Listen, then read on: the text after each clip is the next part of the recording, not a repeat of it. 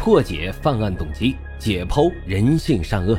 大家好，欢迎收听老白茶馆，我是主播莫不白。老白茶馆是我的首张原创播客专辑，希望大家多多的留言、点赞、订阅、打赏，也欢迎大家加入主播的新米团，来到我们白公馆。您的加入啊，就是对老白最大的支持。已经加团的小耳朵们，赶紧去私信老白，进入到我们的粉丝群中。并且领取啊，属于西米团的专属福利。好了，言归正传，我们开始讲今天的案子。今天啊，咱们来聊一聊上个世纪九十年代杀人狂魔严永子。他为了一己私欲，在新春佳节之际，创造了震惊河南的洛阳八人灭门惨案，手段是极其的残忍，现场也是极其的血腥。令很多身经百战的警方啊都是后背发凉。然而还不仅仅是如此，严永子在后来短短的一年时间里，先后残忍地杀害了十七名无辜的民众。而更令人想不到的是，恶魔严永子啊在人前是老实巴交，甚至啊是有点憨憨的人，所以啊让人无法把连环杀人案与他联系到一起。这也是他作案长达一年才被发现的重要原因。那么，究竟是什么原因让严永子一步步走上了杀人之路？他又是如何残忍地杀害了那么多无辜的民众？警方最终又是如何将他抓捕归案的呢？接下来啊，咱们就来详细的聊一聊上个世纪的杀人恶魔严永子。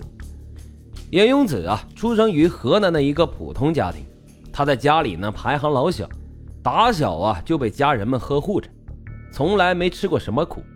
随着年龄的增长，家里的三个姐姐长大后都是远嫁他方，并不时常回家。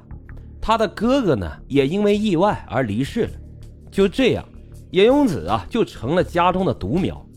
他的父母呢对这仅有的小儿子那是更加的呵护，甚至啊有些骄纵无度，一度达到了溺爱的程度。这严永子衣来伸手，饭来张口，只要是他提出的要求啊，他的父母都不遗余力的去满足他。也因此，严永子打小就养成了好吃懒做、好逸恶劳的坏习惯。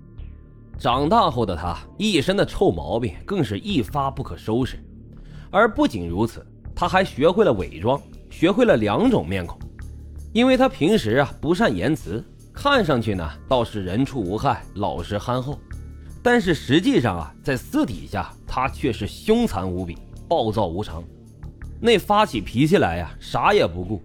也正是因为隐藏在憨厚面具下的暴躁，让严永子数次相亲都没能成功，直到二十九岁仍然是孤家寡人一个。在这个年代，他已经算是大龄单身男青年了。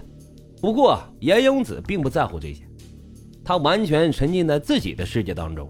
过着父母养育的生活，不过一次偶然的机会，彻底的改变了严永子的想法以及他的人生轨迹。有一次啊，严永子吃坏了肚子，去村里面的诊所买药，而在这期间呢，他结识了诊所的老板娘陈某。这陈某啊是个漂亮的女人，大学毕业后就在镇上开了一家诊所。按照村里面的关系呀，其实严永子啊还该喊她一声表姐。她这个表姐呀，心地善良、温柔有趣，是附近出了名的美人。严永子见到她之后，更是对表姐一见倾心。于是啊，他不再懒惰，也不再封闭自己，而是开始猛烈的追求陈某。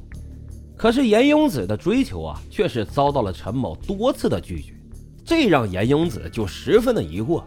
因为那个时候在农村啊，三四十岁的女人其实早就应该嫁人生子。况且严永子他也知道陈某啊没有对象，他俩也算是年龄相仿，这在农村也不是那么好遇到的。但是呢，这陈某就是不答应，到底是为什么呢？这严永子啊就决定弄个明白，于是他开始偷偷的跟踪陈某。这一举动啊，让严永子发现了一个惊天的秘密：这陈某啊，竟然和一个有钱的有妇之夫王某搞在一起。这一下可给严永子给气坏了，他决定啊跟踪二人，寻找机会，好让这二人分手。可让人意外的是啊，还没等严永子动手啊，陈某和王某俩人就分手了。为了弄清楚到底是怎么回事，这严永子就开始暗地调查王某。原来啊，有钱的王某并不是只和陈某一人有感情纠葛，同时啊和好几个女人有染，并且呀，只要是新鲜度一过，便是痛快的分手。而陈某呢，正是因为这个原因而被王某抛弃。被抛弃后的陈某非常的伤心，痛苦了好一段时间，但是他并不想把事情搞大，因为那会破坏自己的名声。所以呀，也只能是哑巴吃黄连，有苦说不出啊。自己默默的就忍受了这一切。